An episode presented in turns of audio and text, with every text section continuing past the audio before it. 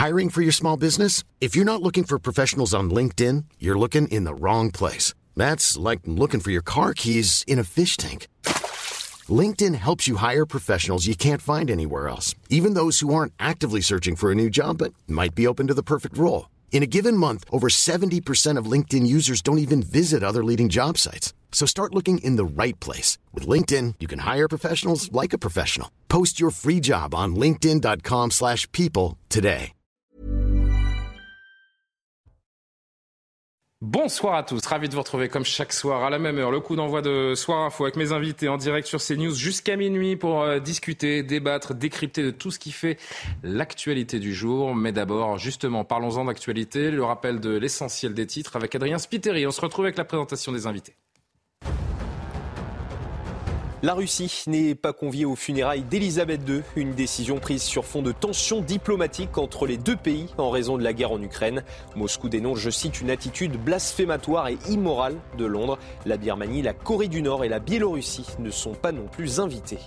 En Gironde, les pompiers ont réussi à fixer l'incendie. Il s'était déclaré lundi à Somos. 3400 hectares ont brûlé. La majorité des habitants évacués vont donc pouvoir retrouver leur domicile. Au total, 3 Dash, 2 hélicoptères bombardiers d'eau et plus de 1000 pompiers ont été mobilisés. Un millier de vols annulés dans les aéroports français ce vendredi. C'est la Direction générale de l'aviation civile qui l'annonce. En cause un préavis de grève des aiguilleurs du ciel qui risque aussi de provoquer des retards. Cette, euh, cette grève va contraindre Ryanair, premier transporteur aérien européen, à annuler 420 vols et impacter 80 000 passagers.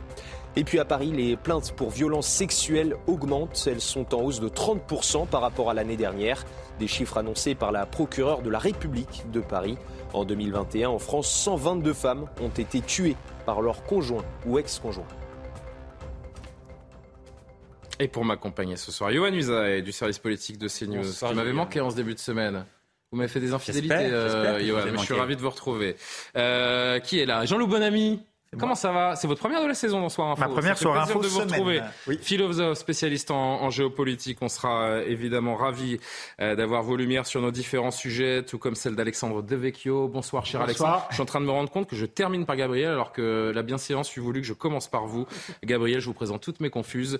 Ravi de vous retrouver, directrice de la rédaction de Boulevard Voltaire. Quand c'est fini, ça recommence. Évidemment. La France est-elle à l'aube d'une huitième vague? Il y a quelques jours, je ne m'imaginais pas prononcer ce lancement. Huitième vague de Covid, chers amis. Santé publique France note une hausse du taux d'incidence chez les moins de 10 ans. La moyenne glissante repasse euh, en population générale autour de 20 000 nouveaux cas par jour, hausse de 25% sur euh, la semaine qui vient de s'écouler, euh, soulignent les autorités sanitaires. Faut-il s'inquiéter? On va en discuter, mais d'abord écoutons l'épidémiologiste Martin Blachier qui était chez Pascal Pro ce matin. Il faut être lucide là-dessus et ça redémarre. Effectivement, on a plus de 30% depuis à peu près une semaine. Et ça va continuer, c'est-à-dire qu'on va avoir un hiver qui va encore une fois être marqué par un certain nombre de cas Covid. Je vais vous donner un chiffre. Selon nos calculs, et moyennant l'arrivée d'un variant, mais tous les quatre mois, il y a un nouveau variant qui arrive, donc on commence à avoir une raison. Puis ça se voit dans d'autres maladies.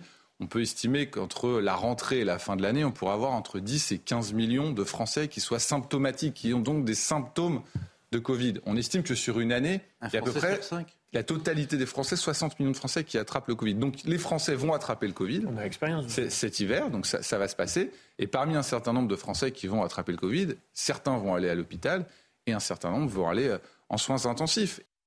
Deux ans et demi, presque trois ans plus tard, nous en sommes là, la huitième vague, Gabriel Cluzel, à l'aube d'une huitième vague. Faut-il s'inquiéter Reporter le, le masque en intérieur? Non, mais. Euh... ça nous fait rire, mais ça nous fait pas rire, en fait. Non, non, non ça nous fait pas rire. Ça, ça ressemble quand même à une, à, une mauvaise pièce que qu'on nous rejoue encore, encore et encore. D'ailleurs, il y a des épisodes qu'on a. Oh, le pas discours est un peu moins anxiogène, quand même. On peut admettre euh, cela. Très bien, mais, mais précisément, euh, si on décide de vivre avec, euh, vivons avec. Moi, je remarque que la septième, la sixième, la cinquième, j'ai décroché à la troisième vague ou à la quatrième, parce qu'il y avait la guerre en Ukraine, il y avait un certain nombre d'événements. Alors, on va pas souhaiter un événement terrible mais on a bien vu que cette, la médiatisation de cette vague disparaissait quand se passait quelque chose que les politiques ou les médias jugeaient plus intéressant. Donc, de ce fait, eh, ces vagues ont quand même un caractère assez artificiel. Moi, je suis tout à fait d'accord et c'est normal et évidemment qu'il euh, y ait une veille sanitaire euh, sur le Covid, comme il peut y en avoir du reste dans, pour d'autres euh, épidémies. C'est extrêmement important de surveiller tout cela. Hein, on va l'avoir pour la grippe, on va. Mais et pour tous les virus saisonniers. Mais voilà, mais, mais, mais repartir sur la médiatisation du Covid, non. je voulais simplement dire aussi qu'il reste des, des comment dire, des hum, scories de mesures mises en place très dures, même dans les EHPAD, même pour les soignants. Là, aujourd'hui, j'ai une aide-soignante qui me disait. Mais le masque, je crois, dans, les, dans les établissements médicaux est toujours obligatoire. Voilà, hein. les EHPAD, il y, a encore des, des, isolements quand ils ont vu. Euh, enfin, il y, a des, y a des règles euh, qui continuent d'être extrêmement sévères pour des gens qui, dont on conviendra qu'ils ne sont pas au début de leur vie. Hein, quand ils voient leurs proches, euh, c'est peut-être les dernières fois, donc ce serait intéressant de les libéraliser. Donc, la façon intéressante de parler du Covid, ce serait peut-être de revenir sur les mesures qui ont été prises à un instant T. Là, j'ai vu une infirmière qui euh, opposait à la vaccination, qui se reconvertit comme euh, euh, assistante de direction. Alors, on peut avoir l'avis qu'on veut sur le sur le, le, vaccin, mais c'est encore une fois, dommage de voir qu'un certain nombre de soignants se reconvertissent alors qu'on en a énormément besoin. Donc, si on doit parler du Covid, parlons de ces mesures pour en, vérifier le bien fondé aujourd'hui. C'est un phénomène récurrent qu'on aura plusieurs années. C'est ce que vient de nous dire Martin Blachier là, dans l'extrait que, l'on vient d'entendre on va arrêter de se faire des cheveux blancs et d'attendre des discours anxiogènes d'un jour à l'autre, des, restrictions qui viendront, qui ne viendront pas.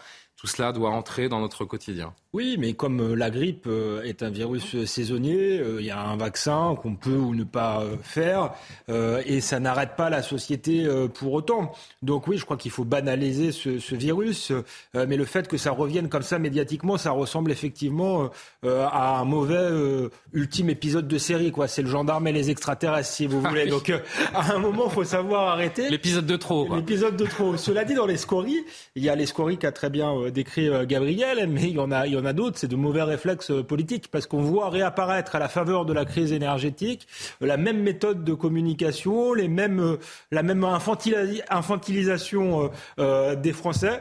donc on voit que c'est rentré dans les mœurs politiques, et j'ai peur que justement le, gendarme et les extraterrestres soit, si vous voulez, le, près de gendarme et le Covid, on va avoir le, gendarme et la, crise énergétique. J'allais dire, on a le gendarme et, l'interrupteur là en ce moment. Les, interrupteurs.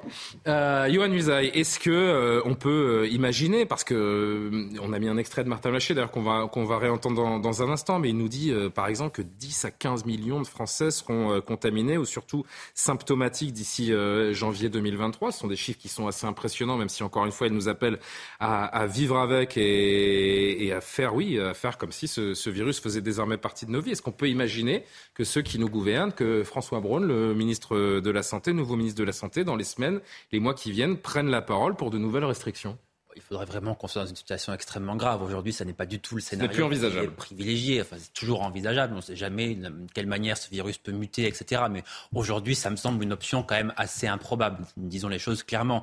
Non, la, seule chose, ce, chiffre de 15 millions que vous m'apprenez, d'ailleurs, ça fait quand même un Français sur quatre. Mhm. C'est quand même beaucoup euh, d'ici. Vous avez dit d'ici le mois de janvier, ça paraît assez incroyable en quatre mois. C'est ce que disait euh, Martin Blachier ce matin. Bon, mais euh, non, ce, ce qui peut poser problème, effectivement, s'il y avait une très forte contamination, c'est que les Français sont quand même a priori moins vaccinés aujourd'hui. Voilà. Donc là, il pourrait y avoir peut-être un peu plus de cas graves.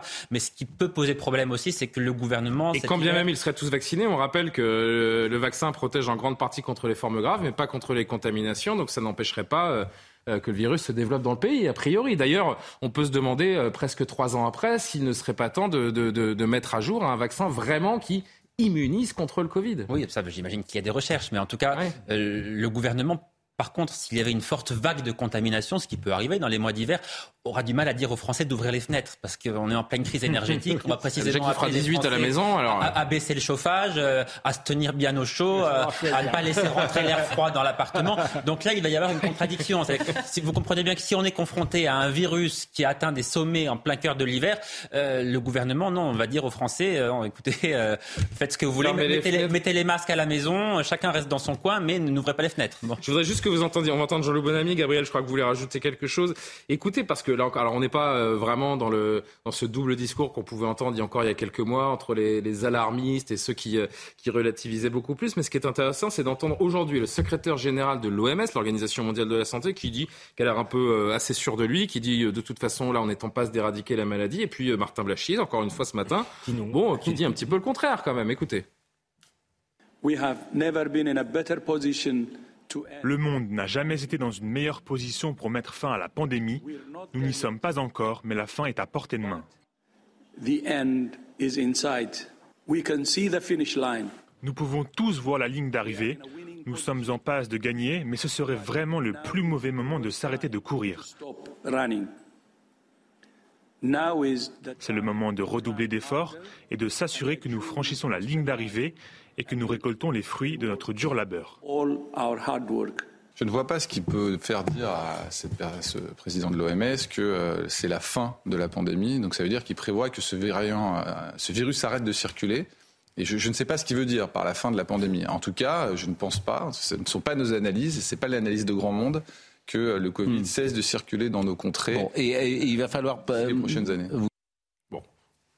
quand même une contradiction quand même entre le secrétaire général de l'OMS qui dit que la course est presque gagnée et Martin Blachier qui dit pas du tout. Euh, les Français s'y perdent. Bah, moi, je, me suis un peu renseigné. En fait, euh, tout dépend ce qu'on entend par la fin de la pandémie. Si par la fin de la pandémie, vous entendez la disparition du Covid et le fait qu'il n'y ait plus de cas de Covid, ça n'arrivera pas. Parce que de toute façon, ce n'est pas vraiment comme ça que disparaissent les pandémies pour mmh. les virus respiratoires.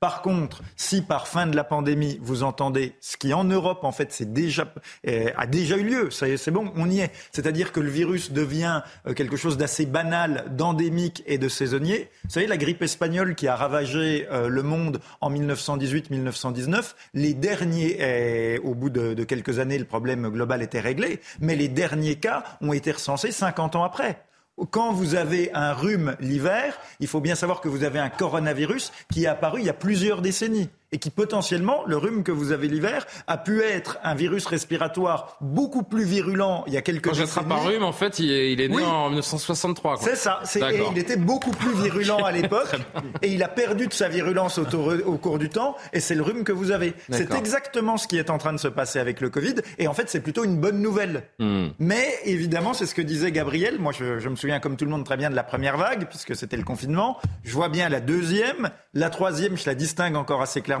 mais par contre, je ne pourrais plus du tout situer quand était la quatrième vague. Ce qui est, oui, et la cinquième, alors Ce qui est sûr, Gabriel, et on va conclure là-dessus, c'est qu'il n'y a plus de sujet sur les, sur les restrictions, sur les confinements, sur ces mesures. Euh, du coup, on pourrait réintégrer les soignants et pompiers euh, non vaccinés. C'est un autre sujet. Ah bah non, c'est le même sujet certain, c'est que, fini. le masque, notamment, devient aujourd'hui un geste individuel, en fait. C'est chacun euh, ressent les choses à sa façon, se sent en danger ou pas, se protège ou pas. il y a une chose qui m'intéresse, sur laquelle je voudrais conclure, c'est si cette vague est avérée et qu'on a vraiment 10-15 millions de cas donc forcément quelques milliers d'hospitalisations. La seule question qui nous doit nous intéresser aujourd'hui, c'est est-ce que le système tiendra encore une fois trois ans après le début de cette... Bah, la réponse est non, puisqu'il tient déjà pas... Euh, voilà.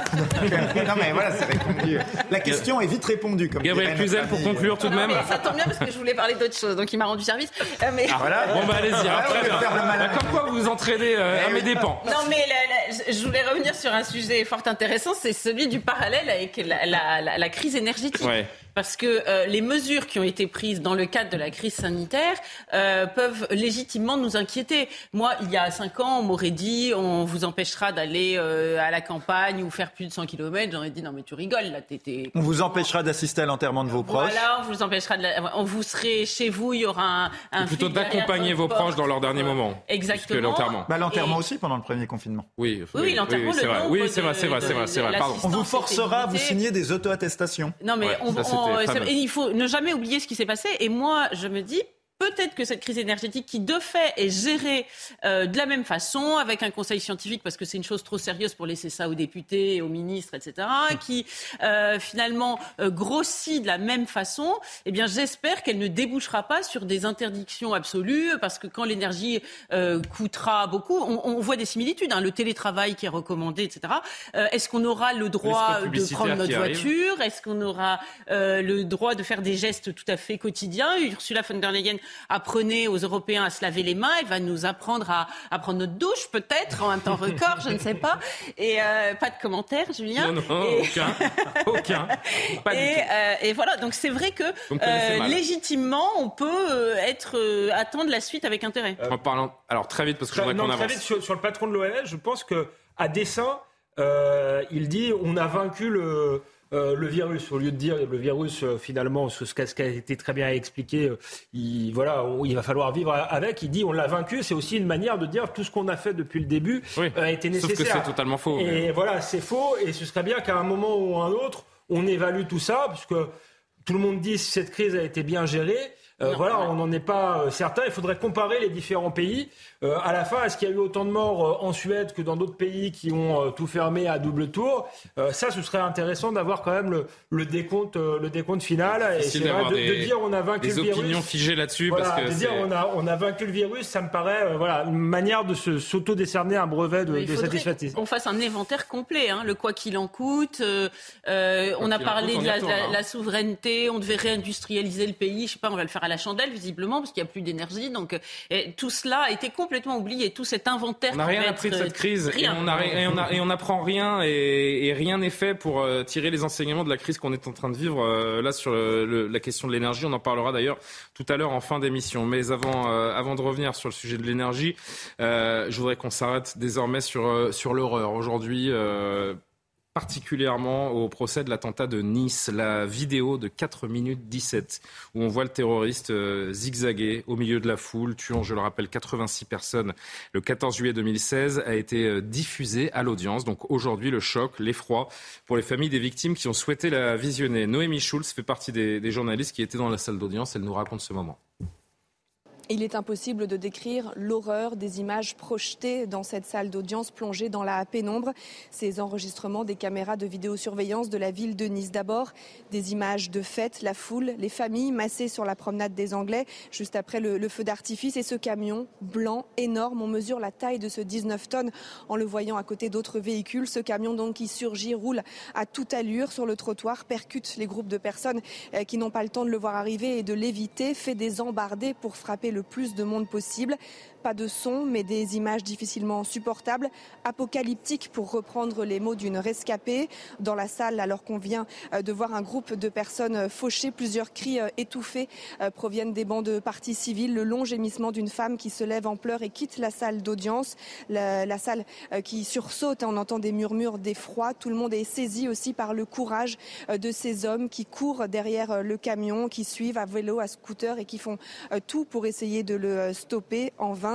Euh, quand il s'arrête euh, enfin, le camion a perdu euh, le capot, signe de la violence de ces 4 minutes 17 d'attaque, ces 4 minutes 17 d'épouvante.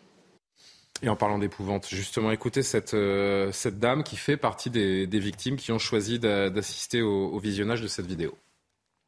Je suis restée dans la salle volontairement. mon mari est un ancien officier de marine qui était quand même très solide de caractère mais il n'a pas voulu m'accompagner, il n'a pas souhaité m'accompagner malgré qu'il se sentait très solide de venir. Au dernier moment, il a abandonné l'idée de venir.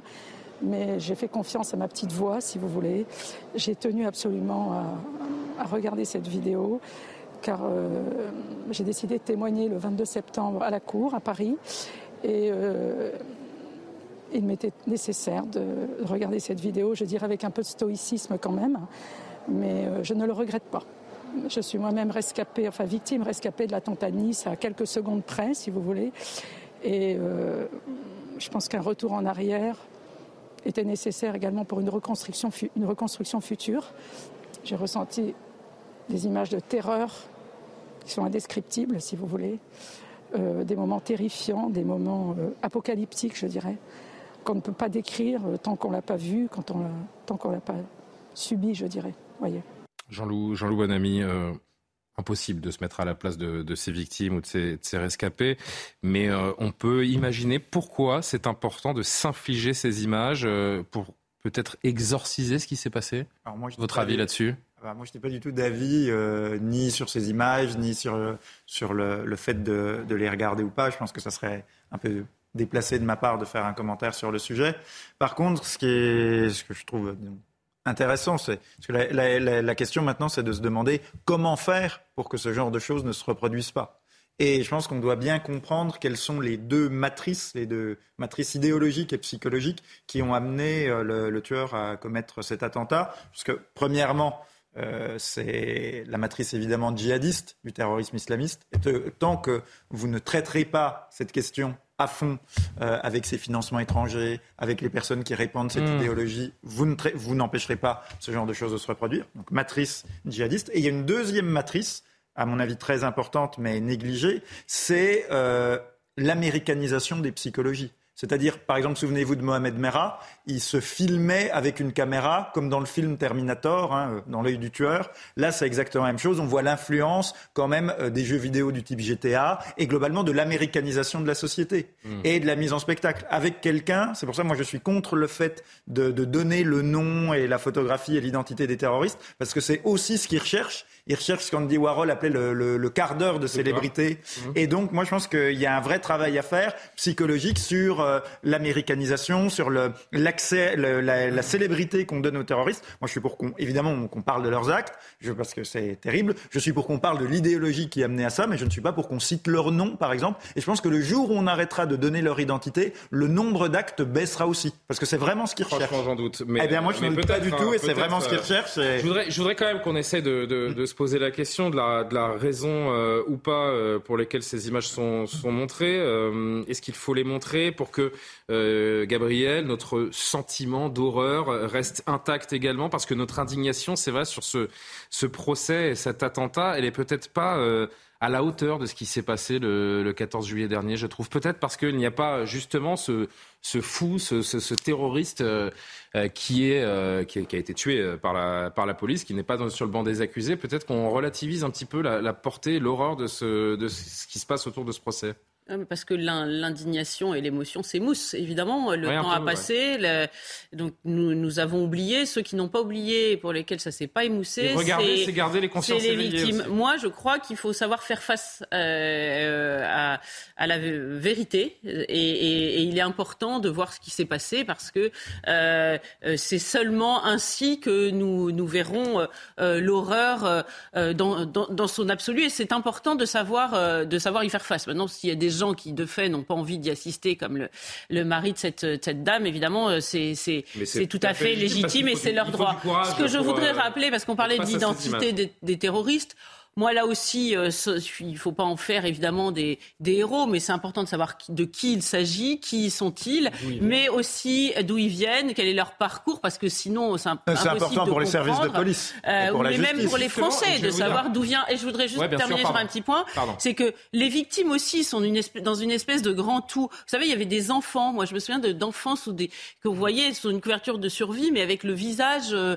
euh, recouvert parce qu'ils étaient morts. Et vous savez, la médiatisation de certaines victimes plutôt que d'autres joue beaucoup. On se souvient de ce petit euh, enfant migrant qui s'appelait Ilan qu'on avait vu sur, dans tous les médias du monde entier. C'est vrai que c'était terrible de voir ce petit enfant, la forme de ce petit enfant sur la plage, mm. mais qui a retenu la forme de ces petits enfants euh, sur le bitume assassinés à Nice Eh bien, en, réalité, euh, personne. Donc, je crois que c'est important de, refaire la lumière sur ce qui s'est passé et de redécouvrir les victimes. Et puis encore une fois, j'ai l'impression, Johan et, Alexandre, pour, pour finir avant la pause, là encore l'intérêt de, ces images, de les regarder pour pour comprendre là aussi ce qui se passe dans la tête de ces, de ces gens qui vont euh, euh, jusqu'à jusqu'à faire l'innommable, ce camion qui zigzague. Ça dit beaucoup de la détermination, de la déshumanisation de cet homme. On parle de quelqu'un qui a roulé sur des enfants, notamment au nom d'une idéologie. Et j'ai l'impression que de regarder ces images, ça dit aussi des choses sur ce qu'il y a dans la tête de ces fous. Oui, mais ces images... ces fous, je ne sais même pas si on peut les appeler des fous. Ces images, elles sont là pour comprendre et pour juger. Ces hmm. images, elles ne sont pas là pour nous rappeler l'horreur de ce qui s'est passé. moi, je ne pense pas, Gabriel, que qui que ce soit ait oublié ce qui s'est passé à Nice. Évidemment, on n'est plus dans l'état de sidération, heureusement. C'était il y a six ans. Ceux qui ont perdu quelqu'un. J'entends bien. Voilà, la France en général n'est plus en état de sidération parce que la vie doit malgré tout continuer. On n'est pas là, effectivement, pour se rappeler de l'horreur. Tout le monde a en tête cette horreur-là. Je crois que personne n'a oublié ça, à l'évidence. Mais ces images, d'abord, certaines victimes euh, souhaitent les voir. On a entendu le témoignage de cette dame. Celles qui ne le souhaitent pas, heureusement, n'ont pas à subir cela, parce qu'on imagine bien le, choc que ça peut représenter. Mais quand on est dans un tribunal, il faut absolument tout montrer, je crois, tout le temps, toujours, effectivement. Et puis un dernier mot, euh, Alexandre. On sait aussi que par rapport à nos voisins, c'est intéressant.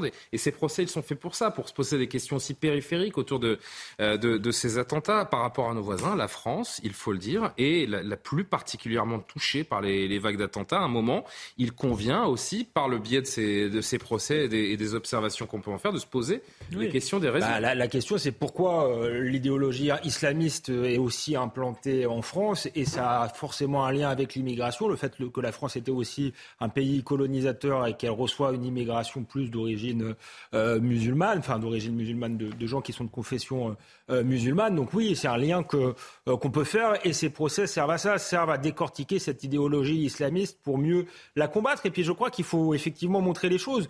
La comparaison n'est pas raison, mais j'appartiens à une génération où, euh, sur la Shoah, on nous a dit plus jamais ça et on a cessé de nous euh, répéter les choses dans, les, dans les cours d'histoire. Et moi, je pense qu'il y a quand même une volonté d'oublier vite dans la société française, euh, alors que c'est tout récent et que euh, l'islamisme n'est pas, n'est pas éradiqué. Donc c'est très, c'est très bien de le rappeler. Les images, là encore, on revient à notre sujet, elles empêchent aussi une forme de révisionnisme. Exactement. Parce que, les images, elles attestent de la vérité. Exactement. Donc là, on n'est pas dans le, on a eu presque un révisionnisme immédiat parce qu'on a commencé à dire que c'était psychiatrique et maintenant il y a encore des gens qui se font égorger tous les six mois à peu près.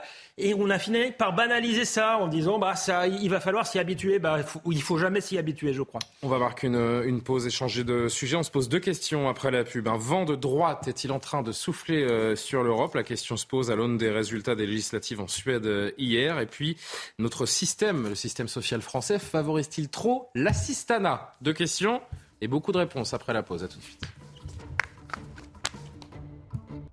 Ça fait plaisir. De retour sur le plateau de Soir Info. On est un tout petit peu en retard, pardon, c'est une habitude. Adrien Spiteri, vous connaissez la musique. Le rappel de l'actualité, on poursuit les discussions. La Russie n'est pas conviée aux funérailles d'Elisabeth II, une décision prise sur fond de tensions diplomatiques entre les deux pays en raison de la guerre en Ukraine. Moscou dénonce, je cite, une attitude blasphématoire et immorale de Londres. La Birmanie, la Corée du Nord et la Russie ne sont pas non plus invités. Emmanuel Macron annonce un projet de loi sur l'asile. Le président assure qu'il sera déposé dès 2023 face à une politique, je cite, absurde, inefficace et inhumaine. Emmanuel Macron a par ailleurs plaidé pour une meilleure répartition des étrangers accueillis sur le territoire. Et puis Roger Federer prendra sa retraite au terme de la Laver Cup qui se déroulera du 23 au 25 septembre prochain. Une annonce faite ce jeudi sur les réseaux sociaux. Le tennisman suisse de 41 ans euh, n'est pas réapparu sur un cours en compétition officielle depuis son quart de finale à Wimbledon en 2021. Il aura gagné au total 20 titres du Grand Chelem au cours de sa carrière l'immense Roger Federer qui tire un trait sur sa carrière. Si on si on a le temps à la fin de l'émission, on en dira un mot parce que moi je, je m'en remets pas, personnellement. Gabriel Cluzel, Alexandre Devecchio, Johan Usaï, Jean-Loup Bonamy sont toujours autour de la table. En attendant d'éventuellement évoquer le cas Federer, on va se poser une, une question. Un vent de droite est-il en train de souffler sur l'Europe? Droite et extrême droite se frottent les mains au lendemain de leur victoire inédite aux élections législatives en Suède. Le chef de file des conservateurs suédois entame la tâche délicate de former un gouvernement avec euh, l'appui de, de l'extrême droite. Donc le scrutin a été marqué par la nouvelle percée du parti anti-immigration des démocrates de Suède, dirigé par Jimmy Åkesson, devenu deuxième parti du pays nordique et première formation du bloc de droite avec plus de 20% des suffrages. Les explications avec Gauthier Lebret et on va se poser cette question. Est-ce que le populisme euh, est en train de se banaliser en Europe?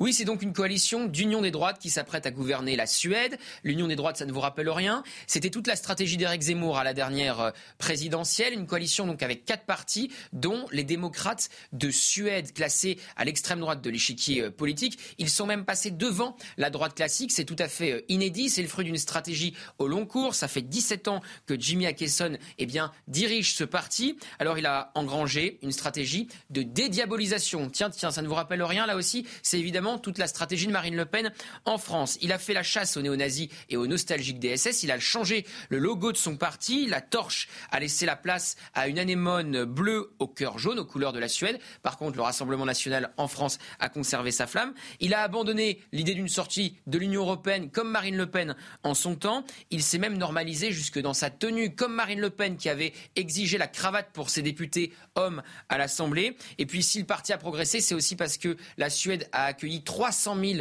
euh, réfugiés pour 10 millions d'habitants. C'est un record en Europe. Il y a aussi de grands problèmes d'insécurité. Alors, est-ce que cette vague populiste va aussi déferler en France? C'est évidemment tout ce qu'espère Marine Le Pen et tout ce que craint Emmanuel Macron. Il veut surtout pas être le président qui va confier les clés dans 4 ans et demi à Marine Le Pen. Sinon, on ne retiendra que cela de lui. Ça n'arrivera peut-être pas en France, mais ça peut arriver dès la semaine prochaine en Italie. Le 25 septembre, les Italiens sont appelés aux urnes. L'archi favorite, c'est Giorgia Meloni, de Frères euh, d'Italie. Elle aussi, elle est à la tête d'une union des droites avec euh, Matteo Salvini et Silvio Berlusconi. Et elle aussi, elle a entrepris un vaste plan de dédiabolisation, puisqu'à 19 ans, eh bien, elle disait tout le bien qu'elle pensait de Benito Mussolini. Johan Usaï, il y a quelque temps déjà, euh, ça s'est passé en Pologne, en Hongrie, vient donc la, Suède, peut-être Gauthier l'a rappelé, l'Italie dans quelques jours, l'Allemagne peut-être euh, également, pourquoi pas dans les semaines ou les, ou les mois qui viennent. Est-ce qu'il y a un vent de populisme qui est en train de se banaliser en Europe. Il y a un vent de populisme qui souffle en tout cas, parce que l'Europe dans son ensemble, on a nos problèmes en France, mais ces problèmes, ils sont communs à une partie importante de l'Europe. Alors la Suède connaît des problèmes liés à l'immigration, liés à l'insécurité, des problèmes économiques beaucoup moins qu'en France, par exemple, ou qu'en Italie, ou qu'en Espagne, mais euh, des problèmes communs quand même. Et évidemment, on voit bien que euh, les Français, les Européens euh, veulent envoyer non plus des signaux au, gouvernement, mais euh, un dernier avertissement en quelque sorte. C'est une manière de dire euh, si vous ne faites rien maintenant, eh bien euh, la prochaine fois, euh, on votera pour des personnes qui, elles, promettent véritablement un changement radical. Je parle là pour la France, en l'occurrence. Alors, en Suède, l'extrême droite ne sera pas au gouvernement. Hein, c'est la droite dite traditionnelle qui va gouverner. Un accord électoral est tout de même maintenu. Mais le résultat en Italie, par contre, s'annonce là le 25 septembre, très large victoire annoncée de la coalition de droite. les, sondages, une coalition d'extrême droite quand même. Hein, voilà, donc effectivement, on sent bien que quelque chose est très clairement en train de se passer. Oui. Euh, Gabriel, l'Europe se, se, droitise, il y a une vraie tendance. Est-ce qu'il faut y voir des, des, ressemblances avec ce qui se passe en France, selon vous? Non, mais évidemment, mais le premier point, c'est que euh, qu'est-ce qu'on appelle la droite et l'extrême droite aujourd'hui? Enfin, Jean Jaurès se relèverait et dit, je pense qu'il se trouverait euh, plus proche de Marine Le Pen que de Sandrine Rousseau. Pardon, on va être très franc. Je, dis extrême droite. Euh, non, mais c'est vrai. Non, mais c'est quand même de. Difficile de faire parler euh, non, mais enfin, morts, hein, si je, veux pas le faire. Mais enfin, on a ces discours quand même. Hein. Le, seul bien qui reste aux pauvres, c'est la patrie. Enfin, c'était pas exactement la citation, mais c'était l'esprit. En, Suède, je pense qu'il faudrait lui demander son avis sur la déconstruction des hommes, le wokisme, l'écriture inclusive, l'éloge de la paresse, le travail qui est une valeur de droite. On va y venir Non, mais voilà, il y a un moment, donc moi je veux bien qu'on dise que que l'extrême droite euh, euh, se, se, se, se, répand. Par, par ailleurs, je, je, regarde un peu les, les, les notices historiques qu'on fait sur l'extrême droite. Bah, dis donc, si on faisait la même sur l'extrême gauche, vous avez remarqué que Fabien Roussel n'a plus de faucille et de marteau sur son... Sur, et pourtant, les millions de morts du communisme, est-ce qu'on en parle? Donc je remarque qu'on on fait toujours euh, une notice historique absolument incroyable sur l'extrême droite. En revanche, l'extrême gauche, on a l'impression qu'elle est arrivée de nulle part. Non, mais euh, l'inventaire d'ailleurs du communisme, si on l'avait fait, on n'aurait peut-être pas les mêmes soucis aujourd'hui. Il y a quand même beaucoup moins de partis d'extrême gauche au pouvoir en Europe que euh, d'extrême droite ou de droite nationale ou Non, non, mais pardon, mais euh, l'extrême gauche, elle, elle, a un magistère moral depuis des années incontestable qu'on ne lui a jamais contesté euh, et, et, on n'est pas prêt de le faire d'ailleurs dans beaucoup de domaines. Je remarque d'ailleurs, et c'est assez quand même effrayant euh, de, sur, sur l'état démocratique de nos pays, c'est quand on interroge des gens dans la rue, même en Suède, voyez, même en Suède, et c'est pareil en France. Donc on arrive avec le micro, on trouve, soit des gens qui disent oh, c'est affreux, soit des gens qui disent je comprends un peu ceux qui ont voté. Hmm. Genre, euh, j'ose pas vous le dire, mais en fait, j'ai mis mon bulletin dans l'urne. C'est vrai. Donc, et parce qu'il y a une forme de terrorisme intellectuel sur ces idées-là. Qu'est-ce qu'ils disent ces braves, ces, ces, ces, ces, braves gens, oui, euh, qui qu'on pourrait appeler des gens braves, vu le, le contexte euh, assez euh, impressionnant d'intimidation de, sur ces votes-là. Qu'est-ce qu'ils disent simplement? Ils, disent on a envie que la Suède reste la Suède. On est, on, est inquiet du phénomène qui se passe actuellement. Et c'est vrai de la France, c'est vrai de beaucoup de pays. Et, c'est quand même étonnant que des gens de gauche soient pas capables de l'entendre et qu'il faille euh, l'extrême droite, comme vous dites, pour s'en occuper. Johan, et on va entendre Emmanuel Macron qui a réagi également sur cette montée des, des, radicalités euh, à travers l'Europe et notre pays également. Oui, simplement, on peut parler de l'extrême droite, on peut faire le procès de l'extrême gauche aussi. L'un n'empêche pas l'autre, effectivement. Il y a des choses à dire, beaucoup de choses à dire sur l'extrême gauche. Néanmoins, concernant le cas de la Suède, quand la personne pressentie pour présider le Parlement suédois est une personne qui estime que les juifs ne peuvent pas être suédois, oui, Gabriel, c'est ça l'extrême droite. Non, mais alors attendez, vous voulez qu'on parle euh, de ce qui s'est passé, les Juifs en Sibérie euh, Non, mais d'accord, mais je, remarque, je remarque que pour présider non, non, d'accord, euh, non, non, mais attendez, vous, vous, vous, moquez de moi. Je voulais que je vous parle de, de ce qu'a écrit Jean-Paul Sartre sur les pieds noirs qu'il fallait assassiner. Si vous voulez qu'on parle des, des, des crimes défendus, mais ça se passe aussi là. Qu'est-ce que Je pense pas qu'il ait dit ça très récemment. Oui, a priori, ce sont des propos qui ont quelques années, mais il les a dit et ça et, ça, c'est important de ce qui est dit est dit, j'ai envie de dire. Vous avez non, mais alors, ce qui m'amuse, c'est que vous dites on peut faire le même procès à l'extrême gauche, mais, c'est quand même sur l'extrême droite que vous revenez immédiatement. Parce qu'on parle de la voilà. Alexandre Devecchio et Jean-Loup Bonamy n'ont pas encore réagi, on va vous entendre. Je voudrais juste ponctuer le débat de cet extrait d'Emmanuel Macron aujourd'hui qui rencontrait les, les, préfets pour une conférence de presse, enfin pour une, euh, une conférence tout court, euh, avec les préfets euh, français, et il explique donc euh, cette tendance à, au, à, la montée des, des, radicalités, du populisme, et il y a un alibi tout trouvé, un coupable tout trouvé ce sont les réseaux sociaux. Écoutez-le. Il y a derrière cela également, dans toutes nos sociétés démocratiques, un retour de la radicalité, de la violence verbale et maintenant de la violence physique. Les réseaux sociaux, là aussi, ont changé la civilité, au fond, les rapports entre individus. Ils ont désagrégé ce qui est l'espace public, ils ont créé des espaces d'affinités électives, où on partage les groupes de gens qui pensent comme soi. Et ils ont développé ce qu'on a interdit dans la voie publique, c'est l'anonymat. La cagoule et l'insulte sont devenues des pratiques régulières. Et se retrouver entre gens qui pensent la même chose avec beaucoup de radicalité est une attitude devenue confortable. Eh bien, ça change l'organisation d'une société. Et en effet, ça fait monter les extrêmes, ça fait monter les voies les plus radicales et les parfois les plus simplistes, et ça conduit aussi à un retour d'une forme de violence, et parfois d'une violence réelle, particulier à l'égard des décideurs publics et des élus dans la société. C'est ça ce que nous vivons.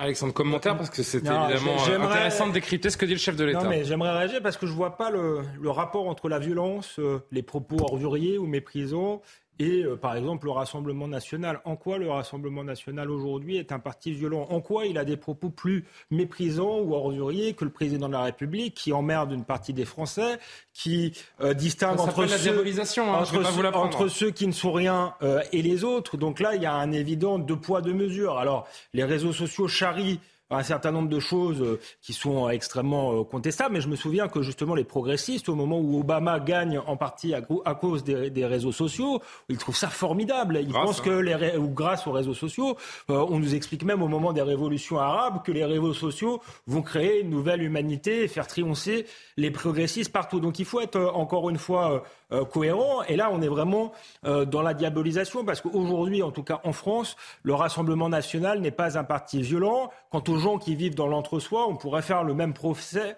à un certain establishment. Et peut-être que ce qu'il ne euh, comprend pas, Emmanuel Macron, c'est que à force de ne pas écouter les gens, le peuple se trouve des porte-voix. C'est exactement, C'est exactement ça. Alors moi aussi, je suis contre le, vocabulaire. Euh, même droite-gauche, je dirais, parce qu'on n'est plus dans le, clivage droite-gauche, c'est même pas la question de l'extrême droite, c'est qu'aujourd'hui, il y a d'un côté les gagnants de la mondialisation, ceux qui sont pour toujours plus euh, d'ouverture, qui sont plutôt européens, euh, plutôt libéraux, et en face ceux qui demandent des protections aussi bien sur le plan économique et social que sur le plan culturel. C'est d'ailleurs pour ça que la droite classique n'est pas en tête, parce que elle est restée dans un logiciel économique gestionnaire, alors que souvent les populistes conjuguent, ont un pied social et un pied euh, euh, sécuritaire. Donc c'est là le, le, vrai euh, clivage, il est là. Et en fait, quand les partis traditionnels s'emparent de ces questions-là, s'emparent de la question de la protection, il n'y a plus de populisme. C'est le cas chez les voisins en Suède, puisque le, les sociodémocrates ont fait un programme sur l'immigration, sur la sécurité beaucoup plus dur que n'importe quel parti de, de, de droite en Europe. Donc voilà, il faut être sur cet enjeu, sur la question de, de la mondialisation. Et je crois que c'est une lente évolution on peut remonter à Maastricht où il y avait une France du non et une France du oui. C'était très serré. Et ensuite, il y a eu le, référendum de 2005 et on avait déjà ce type euh, d'affrontement euh, idéologique. C'est pour ça que je crois que les vieilles catégories droite-gauche ne sont plus opérantes pour comprendre ce qui se passe aujourd'hui. Et puis dire euh, l'adversaire est un populiste circulé, il n'y a, rien à voir, ça ne pourra pas fonctionner. Ça a repoussé l'échéance où les populistes sont arrivés au pouvoir, mais je crois que maintenant, ça va être durablement structuré comme ça. On le voit en en Italie où Salvini euh, voulait déclencher des élections, il n'a pas pu être élu. Résultat, on a un parti à sa droite qui s'est créé, et quand il y a des élections, et eh ben, ce parti à sa droite l'emporte. C'est assez simple, euh, Jean-Loup Bonamy. Euh, soit les problèmes sont pris à bras-le-corps par ceux qui gouvernent, soit les extrêmes émergent. Oui, bah, je pense que notre ami Alexandre Devecchio a tout dit. Et d'ailleurs, je pense que le mieux pour... Eh ben, on va s'arrêter là, alors. Non, non, mais le mieux pour comprendre, évidemment, ce phénomène, c'est de lire le livre d'Alexandre Devecchio, Recomposition, Merci. où en effet tout ça est bien analysé le petit chèque dépasse de la poche. ah non, moi, moi, je n'ai pas touché un centime. Je plaisante. Et donc, euh, c'est sincèrement que j'ai trouvé ce livre éclairant. Je plaisante, allez-y, continuez. Et donc, euh, moi, ouais, je vais faire euh, deux remarques. La première, c'est que euh, là, Gauthier-Lebret disait, il faisait un parallèle avec Éric Zemmour, il disait c'est l'union des droites souhaitée par Éric Zemmour.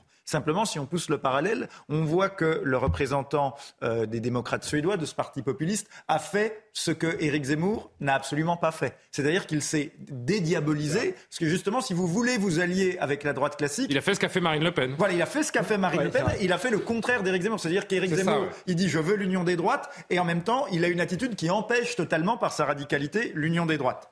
Deuxièmement, et euh, Alexandre l'a l'a très bien rappelé, en fait, mais il faut rajouter qu'en Suède, c'est un pays, on en a parlé il y a quelques mois parce qu'il y a eu des émeutes euh, islamiques qui étaient, euh, c'est-à-dire des émeutes dans les banlieues, mais qui étaient motivées par des facteurs religieux, euh, qui ont été violentes et qui ont vraiment euh, opéré un basculement dans la société suédoise. Il faut savoir que les sociétés nordiques sont beaucoup plus des sociétés de consensus que la société française, et donc, euh, en fait, c'est des sociétés, les pays nordiques, où, les pays, où les, la classe dirigeante ne peut pas rester très longtemps déconnectée euh, de la population parce qu'il y a une culture du consensus. Et enfin, dernier point, euh, c'est que, euh, en effet, moi, je m'inquiète quand même un peu toujours. On rappelait, par exemple, Johan rappelait très bien les, les propos un peu inquiétants que certains ont pu tenir euh, en Suède. Moi, je suis un peu inquiet de ce qui se passe. Et en effet, la solution, ça aurait été de faire comme au Danemark, c'est-à-dire qu'un parti normal, qui ne soit pas populiste, en l'occurrence la gauche danoise social-démocrate, euh, a pris des mesures fermes sur l'immigration, sur l'identité et sur la sécurité. Rendez-vous compte aujourd'hui en Suède, en Suède, il y a 80% des, des gens qui, sont, qui ont le statut de réfugiés euh, pour l'asile en Suède qui rentrent en vacances dans leur pays. Donc dans la pratique, ils ne sont absolument pas menacés dans, dans leur pays. Très court voilà. pour conclure, Johan. Donc, il faut que les partis normaux fassent ce qu'il faut. C'est ça, ben c'est ce que je disais. plutôt que de laisser. Si les problèmes ne sont pas réglés, les extrêmes Des gens un peu inquiétants et un peu extrêmes le feront. Johan, très vite. Oui, les propos d'Emmanuel Macron, je les trouve un, peu inquiétants pour tout vous dire. Ah parce qu'il semble se défausser sur des réseaux sociaux. Enfin, c'est jamais lui. Sur, des choses complètement. En même temps, c'est pas Emmanuel Macron qui euh, bah, fait euh, émerger la violence euh, dans la société. C'est un peu sa politique qui ne règle pas le sujet. Si, parce que quand on est au pouvoir, pardonnez-moi de vous dire qu'on est quand même responsable de ce qui se passe dans les rues de France, dans les rues de Paris, dans les rues de province, partout aussi. Le président de la République est quand même comptable de ce qui se passe dans les rues et dans les campagnes française. Donc se défausser bah comme ça sur des choses qui sont quand même complètement secondaires, les réseaux sociaux, bien sûr, ça amplifie la violence, c'est certain, mais ce n'est pas ce qui crée initialement, me semble-t-il, la violence. si les Français se tournent vers les extrêmes, si les Européens se tournent vers les extrêmes, c'est parce qu'ils ne sont pas satisfaits de la politique menée, parce que les politiques n'écoutent pas la politique que souhaitent précisément les Français et les Européens. Un, un, petit mini truc. Non, parce que vous m'amusez un peu, mais je trouve que vous êtes un peu dans le sophisme, en fait, pardon, hein, mais dans le syllogisme, on va dire.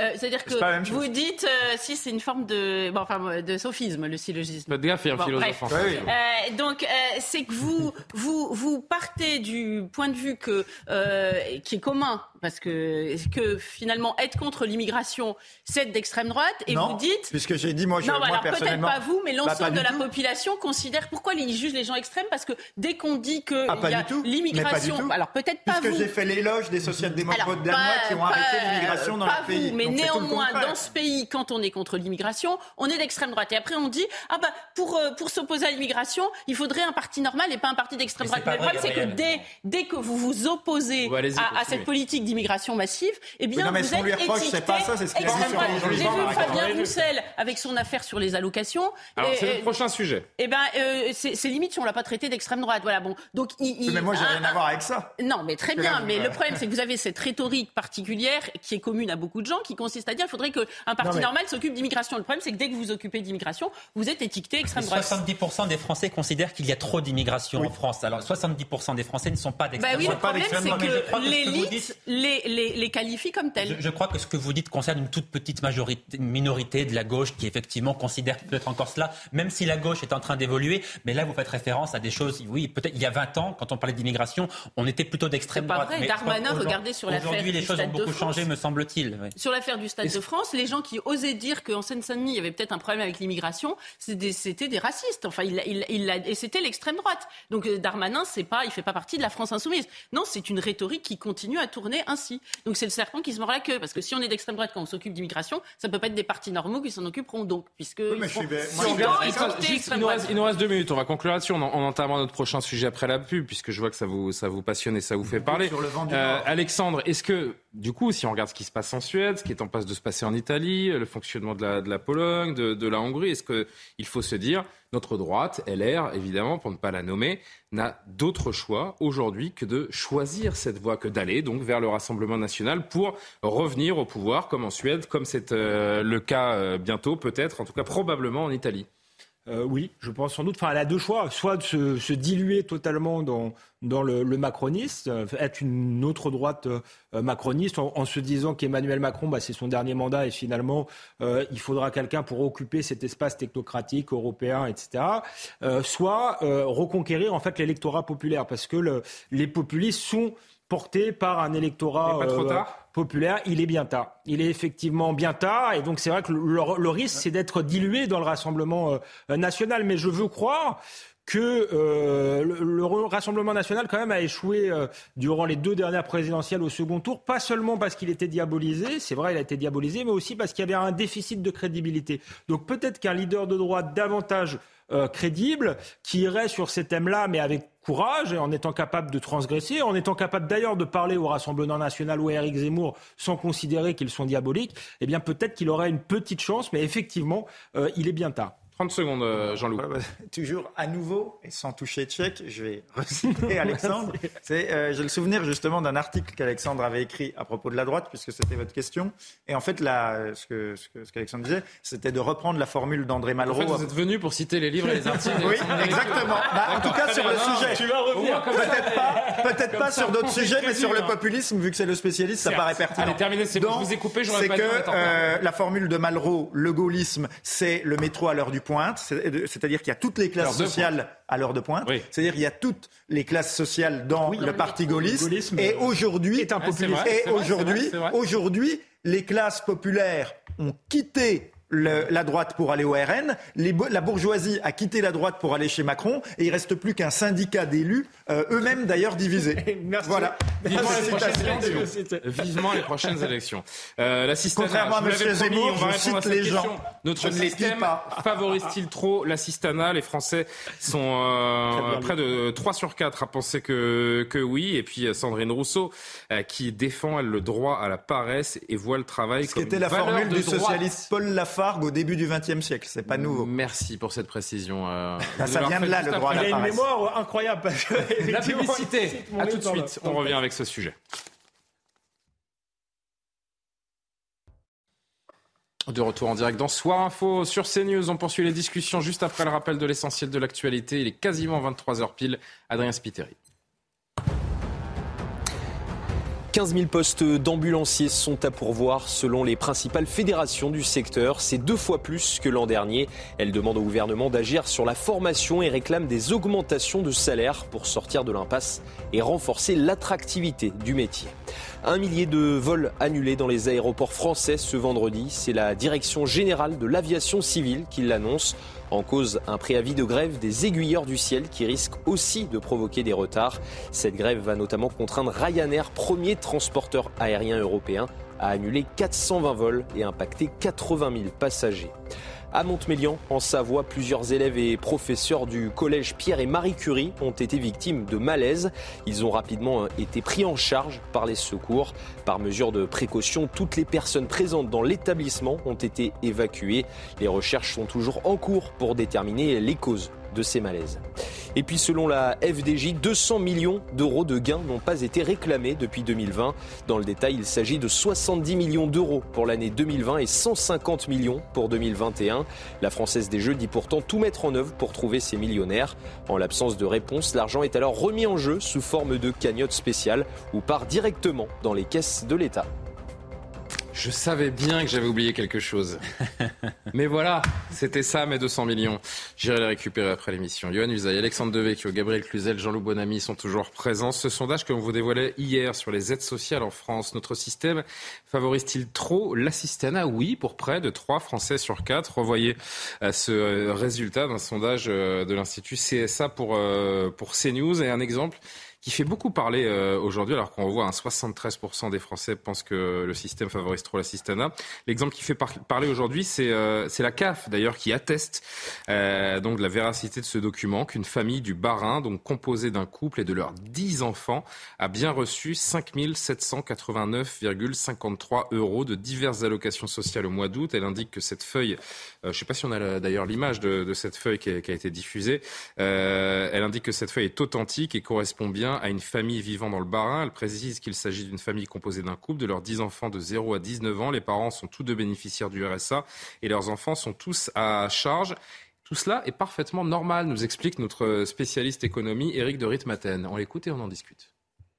Les aides sociales en France, il y en a 1800 disponibles. Et c'est très simple, il suffit d'aller sur un site internet qui s'appelle mesalloc.fr pour ouvrir le robinet. Il suffit d'entrer son profil, sa situation familiale, sa situation professionnelle. Et dans le cas de l'affaire de la caisse d'allocation familiale du Barin, tout est légal, aucune fraude. La famille a 10 enfants, elle a bien touché 6 000 euros d'aide en un mois parce qu'il y avait dedans l'allocation rentrée scolaire qui équivaut à 1 940 euros. Sinon, en rythme mensuel, tout au long de l'année, cette famille touchera 3 600 euros. Il faut préciser que cette famille est au RSA, elle touche aussi les APL, l'allocation prestation accueil jeune enfant et les allocations familiales pour 10 enfants, cela représente 1852 euros. Quant au RSA, il atteint 1199 euros. Ces prestations sociales pèsent lourd en France, on le sait bien. Cela représente 800 milliards d'euros chaque année. C'est un tiers de la richesse créée par le pays.